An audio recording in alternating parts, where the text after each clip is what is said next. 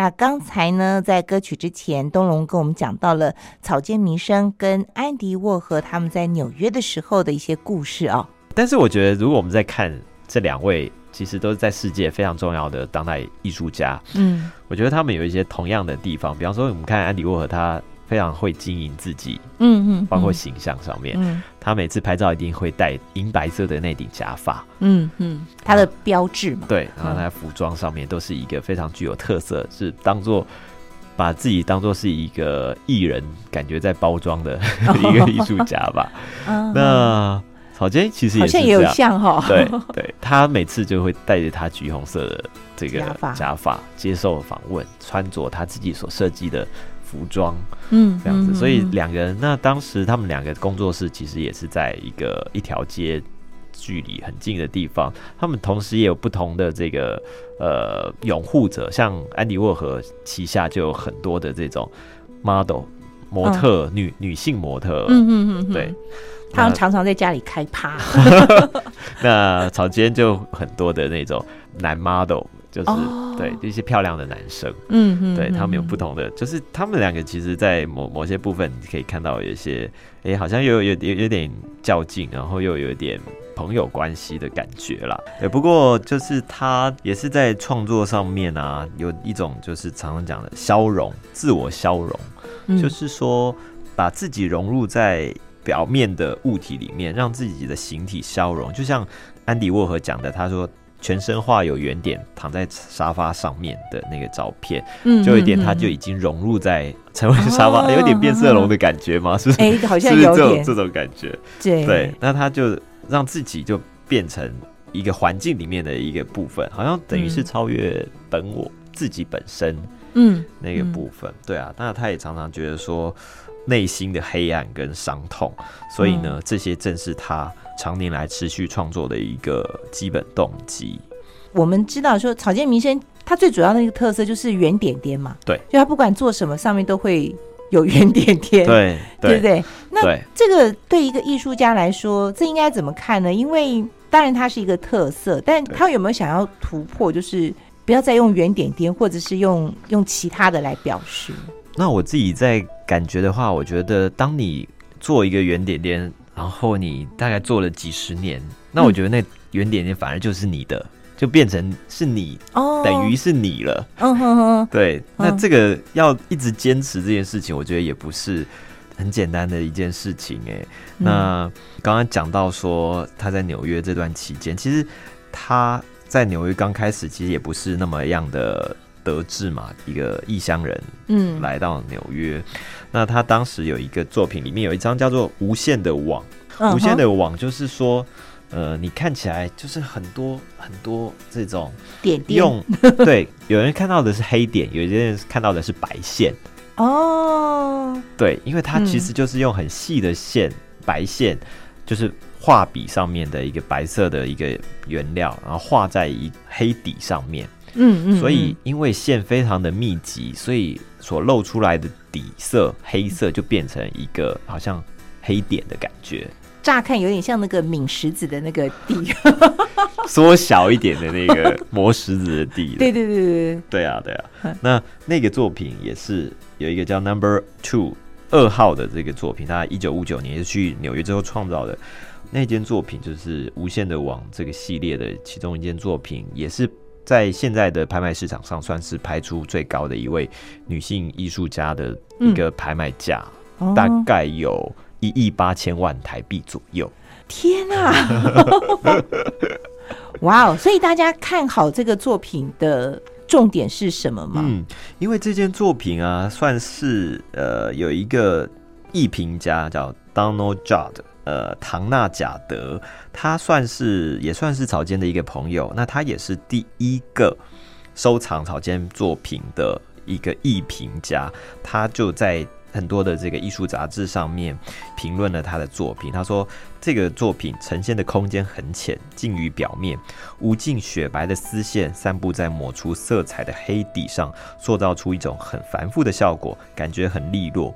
那就是有些作品经过艺评家的眼睛看出来，就会觉得不同的味道。嗯那这也是他第一个买家哦。他第一件卖出去的作品，所以嗯不只是他的作品吧，我觉得他在历史上面的一个作品本身意义上面是很重要的，所以他可以拍卖出很高的一个价格。那他后来也持续在制作类似无线网这样的一个作品。我觉得你如果不是有这样子不断重复创作的能量的话，你真的很难去嗯有那么大的耐性去做出这么嗯 detail，、然后一直重复、重复、重复出现的一个创作，这也真的不是一般人做得到的。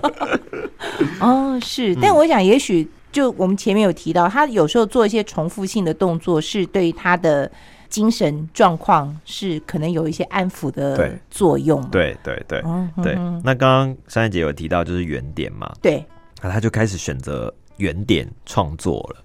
他刚开始选哎，择，所以到纽约的时候，他还没开始画点点呢，并不是那么完全，完全出现在他的作品，或是大家用原点来认识他。嗯，他有讲到说，原点就是一切，我已经被原点之王的诅咒操控了。哦，管你是毕卡索还是马蒂斯，放马过来吧！我要用原点来迎战，我把一切都压在原点上，想要和历史造反。嗯这样子对，但但那时候很知名的就是在纽约，他有一个所谓的草间乍线活动，就是在一九六八年的时候。什么叫草间乍线呢？就是当时越战开始开打了，嗯哼那他就有提出一个爱与和平、哦性与反战这样的一哦个创作诉求，所以他就举办了我们现在常常讲的就是快闪。快闪活动。嗯，是，就大家是跑跑跑跑到一个地点，然后嗯。再到那个地点全部把衣服脱掉，或者然后开始在对方身上画圆点，这样作画这样子的一个方式，嗯，那引起了大家的关注，，对非常大的关注跟讨论。嗯。那这个到底是艺术呢，还是色情呢？那因为当中也跟一些嘻哈或者跟毒品或者焚烧，他们在布鲁克林大桥有焚烧美国国旗，这些还有一些杂交派对等等的问题，所以这个就蛮引起争议的。哦嗯，对，那时候的嬉皮的，就嬉皮刚开始的是反战，但其实后来他们有一些行为，可能就跟社所谓的社会价值对，会有点不太一样。对对对，就是显然他应该是这一卦的。对啊，因为那时候这个行为实在是太大胆了。嗯嗯那包括他们也在中央公园这些很著名的或者 MoMA 这些博物馆这些举办，所以传回日本的时候，日本对他的评价或者对于他的做法非常不能够谅解。那是甚至他觉得他就是当时的丑闻女王，哦因为他制造了很多的争端，嗯很多嗯的这个争议，而且完全破坏日本妇女的温良恭俭形象。对，但是他其实也就是因为跟一般人就很不一样吧，是对，嗯，而且在这段期间，他还成立了草间服装公司。哦对，这个很特别。做原点服装吗？，对，开始制作原点类的服装，那甚甚至有在纽约大楼的一些斗楼顶拍照片，那甚至于他的一些服装有在纽约的百货公司设立专柜，就会觉得说，哇，他的创作，甚至他为了乍现这个活动，他也创造了一些包括舞蹈的公司啊、剧团啊嗯等等，嗯就可以感受到说，哦，那时候很活跃，非常的哦活跃，创作能量很强。对这算是一个有精神上面疾病的人 会做那么多事情吗？你就很难去理解，就会觉得这个实在是非常的嗯难以想。象吧。是，嗯，可见远离家乡给他多么大的空间。嗯这些事情如果他在日本的话，绝对不可能发生，对对不对？嗯嗯但是他曾经在呃一九七七零年代左右，他有回到东京，短暂的回到东京。嗯，那在新宿也有办过一次他的草间乍现的活动，但很快 很快在这种地方，然后就被警察所制止了这样的一个行为。嗯，是后来在一九七三年的时候，他就真正的回到了东京了，那就结束了他在十八年的纽约生活。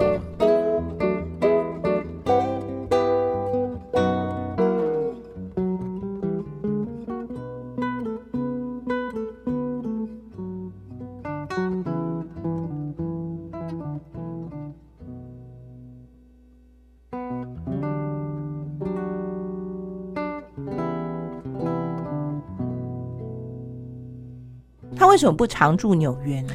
那我想，一方面也许他也想要回回到自己的家了吧。嗯嗯，对，那同时他有几次回来也是因为看病，就是看自己的一些疾病。但是他其实回来的时候四十四岁，有非常多的不适应，那可以想见，可以想象，对不对？他在纽约太自由了嘛然嘛。后回到日本东京这个城市，嗯那他就一直在抱怨哦，包括说他觉得建筑啊很很吵，这跟我们很多人抱怨台湾情况很像哦。对，还有包括呃，他觉得语言的问题，就是说他出国的时候，大家都还是用一般日平假名，嗯啊，现在回来之后，大家就很喜欢用片假名。什么片假名？就是说有很多的外来语，哦比方说日文的厕所，可能以前就会讲说便所，嗯嗯嗯，对嗯那现在呢就会讲 toilet，嗯就变成用英英文翻过来。对，所以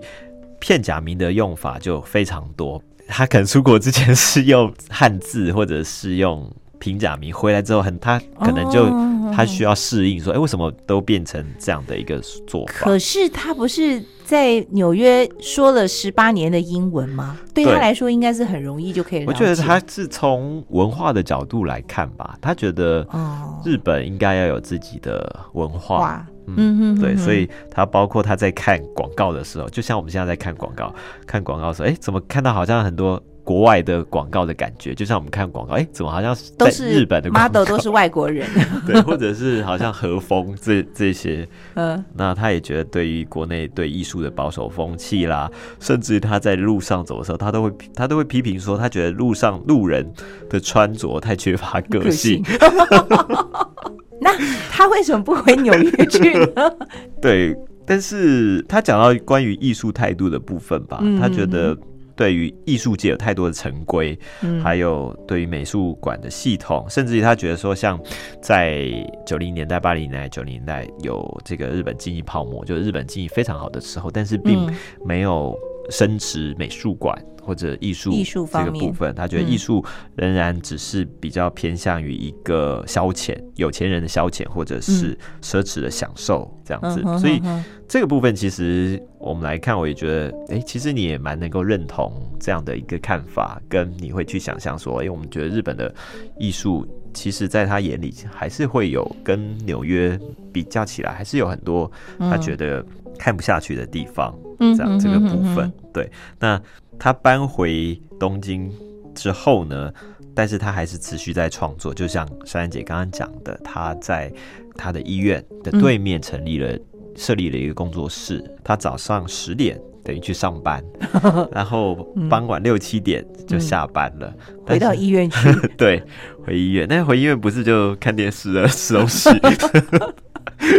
他就开始创作。另外一方面的他的艺术创作，他创作的是这个小说文字文字、，哦他也出好多本小说，对不对？对对，他开始迈入女文青的一个路线。可是我也觉得蛮有意思是，那看起来他可以不一定要住在医院里啊，就他感觉也是很正常，就是嗯白天去工作室，晚上回来写小说，，对，挺好的啊。但是我觉得住在医院有一点住在饭店的感觉，就是说你的事情都会有人照顾你，嗯，你的生活起居嗯，上面，或者是有医院的设备等等，这个这个可能比较难去考证这个部分，但是确实哦也许他是需要有人在生活上是要有人照顾他，对，但是你也会想到说，那我在家里请请一个人也就是好了可以。那也许他的想法跟 跟我们可能比较不不一一样。我觉得啦，可能医院会比较有一种安心的感觉，也不一定。嗯对，因为他在纽约的时候啊，有时候可能有发病的时候，他就会打电话打一九还是打一零这样子。嗯嗯那对方来就说：“哎、小姐，其实你应该要去看精神精神方面的疾病，不是要来来 嗯，找不是来急警察或者对诊室这样，嗯，对对对，所以可能他会觉得在医院这样的一个空间会比较安心吧。我我这样子看来是这样子。嗯，那他又持续在做他的创作，所以你就会觉得说这个是很很很不容易，很特别。他从一九七八年开始创作出版，有出版叫《曼哈顿自杀未遂惯刑犯》。嗯以曼哈顿作为场景，把他过去生活的这种创作的这些环境，那比较值得讲是他在一九八四年的时候创作一个叫做《克里斯多福南昌爵》。那这个作品呢，小说的作品，让他获得日本角川书店所举办的野性时代新人文学赏，嗯。的一个首奖。那时候已经年纪。不小了，哎，对哦，但是也是他第一文文 文坛的新秀，对，对，他还记录说当时的评审还包括像村上隆啊这些文学家，很很知名的文学家是他的评审，对，所以在看的时候我觉得很有趣，是在于说你可以想象说他竟然有很多文字上面的一个记录，包括简报啊，或者是说别人怎么看他，他的比赛里面有哪些评审，都巨细靡遗的被记录下来。我觉得一般艺术家可能不见得会很在意，或者会会很很收集文字资料。哦，那个资料是他自己整理出来的。呃，我觉得，因为包括在纽约的时候，也有很多他他自己确实是很喜欢看别人对他的评论。哦，比方说他在看他的作品，在杂志上或者在艺术评论上面跟村上隆摆在一起，他说：“哎，村上隆就是画那个跟 LV 合作的。”对，他就说：“哎，村上隆。”也被收录进来啊，然后他就说，嗯，他跟我比起来差多了，这样子。哦，对，就是他很有自己的这个见解，对于自己非常喜欢这样子，所以他曾经有一部纪录片，我觉得大家也可以去找找出来看看，就是那部纪录片，就是名称就叫《我好爱我自己》。哦，对，因为他每次做完一支作品啊，就会看，就啊，请他们的这个同事、工作人员就说，哎。把这个作品很大幅嘛，拿到比较远的地方让我来看一看，这样子。嗯嗯嗯。来看了之后就会不断的就是赞美自己，我怎么那么棒？太棒了！这好像我跟我有时候的行径也蛮像。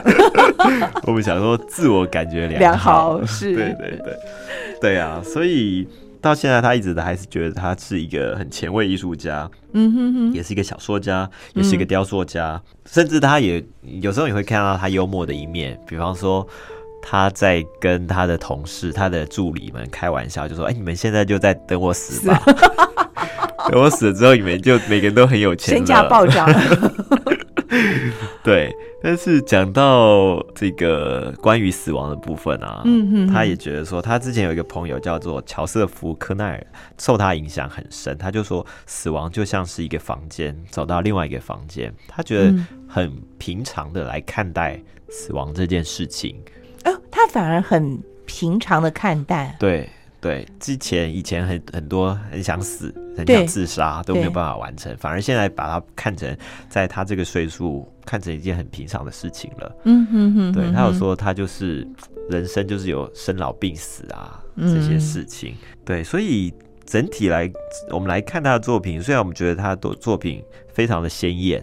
嗯，然后可能很活泼，对，然后甚至有时候带了一点童趣，对童趣这些部分，但是没有想到他创这些创作背后，其实都是想要得到一个比较平静、安宁的心情那样的一个创作。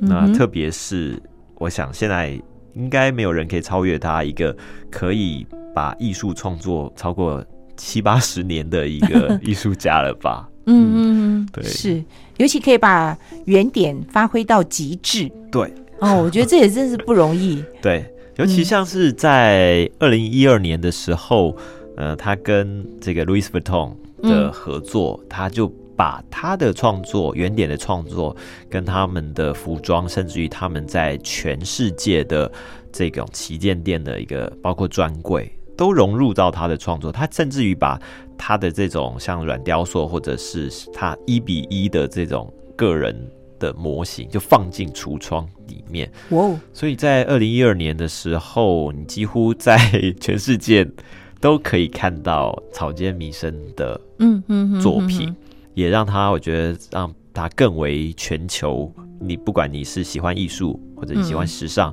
甚至你是经过表参道看到一个橱窗，哎，你都可能会认识这一位可以说是全世界最重要的当代艺术家之一。嗯，而且很难得是他到这个年纪还是很有创作的活力。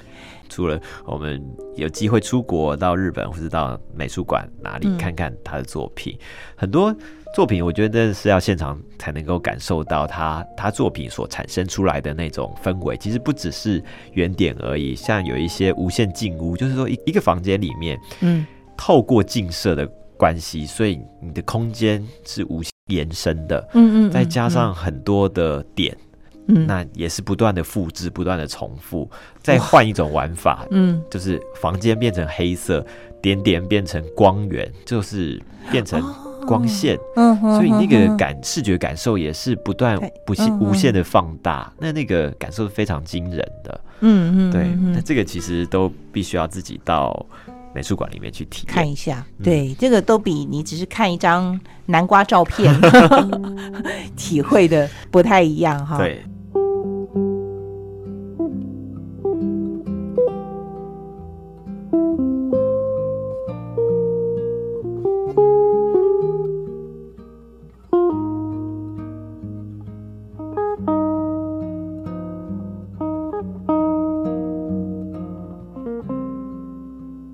再分享一个，就是如果你想要直接跟空间有更密切互动的话，嗯。呃，在去年有一个叫做道后温泉艺术的活动，那它是一个呃四国的一个温泉的一个圣地，嗯。它有很多的这种老的温泉旅馆，那他们跟艺术家合作，有嗯其中有一个旅馆是跟草间弥生合作，所以他就把他大厅的咖啡，嗯。或者是把他的旅馆的房间全部以草间弥生的南瓜跟点点来做装饰。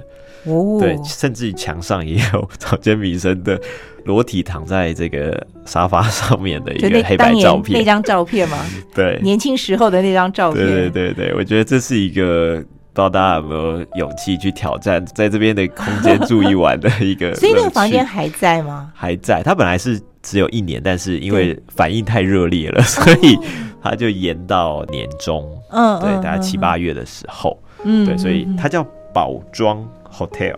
嗯。对，所以大家也有兴趣可以去看看这个很有趣的空间，有勇气或者大胆的可以去住一个晚上。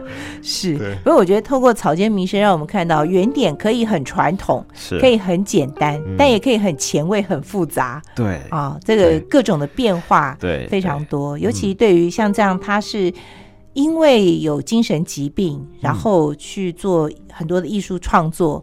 这样的情形在古往今来，世界各国其实都不是很多。嗯对对对尤其是持续了那么久。对，而且八十几岁了耶。对，而且他就说，哎、如果不是为了艺术，早就自杀了。而且呢，嗯呃，他觉得他的精神上渐渐衰老，所以要比年轻的时候更努力。哦，我觉得这非常振奋年轻人吧，因为他都觉得他越来越老，所以要更努力。年轻人怎么可以偷懒呢？是啊，东龙加油！好的，今天呢，我们遇见设计跟大家介绍草间弥生，非常谢谢东龙来到我们节目当中，谢谢，谢谢。あ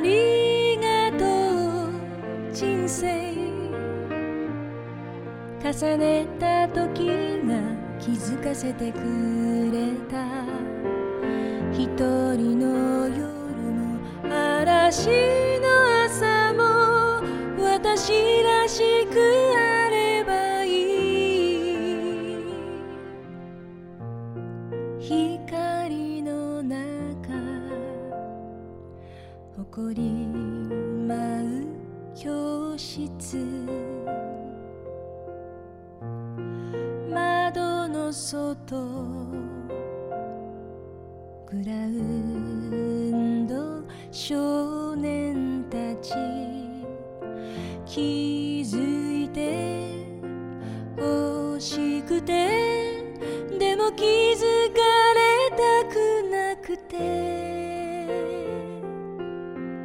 这是藤田惠美所演唱的歌曲《谢谢人生》。今天的建筑美乐地就进行到这里，谢谢您的收听，也祝福大家平安顺心。下周同一时间，别忘了在空中继续和我们一块来探寻建筑世界的真善美。我们下周见，拜拜。届かなかった夢を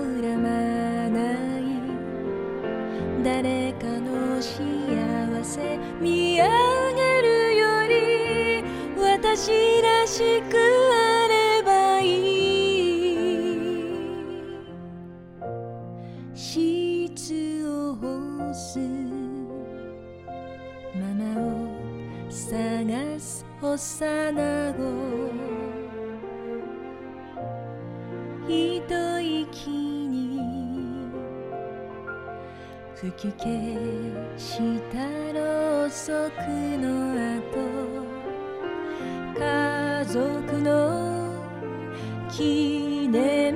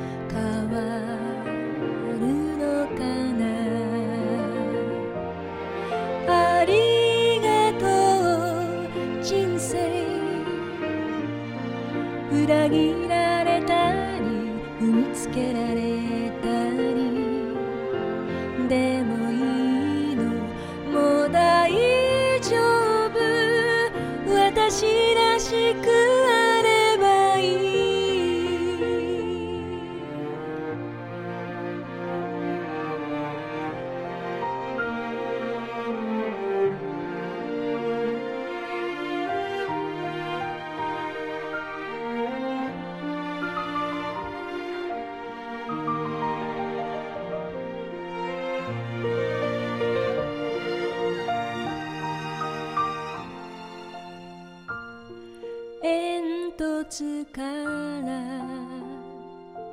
立ち上る魂。大事なこと。もっと伝えればよかっ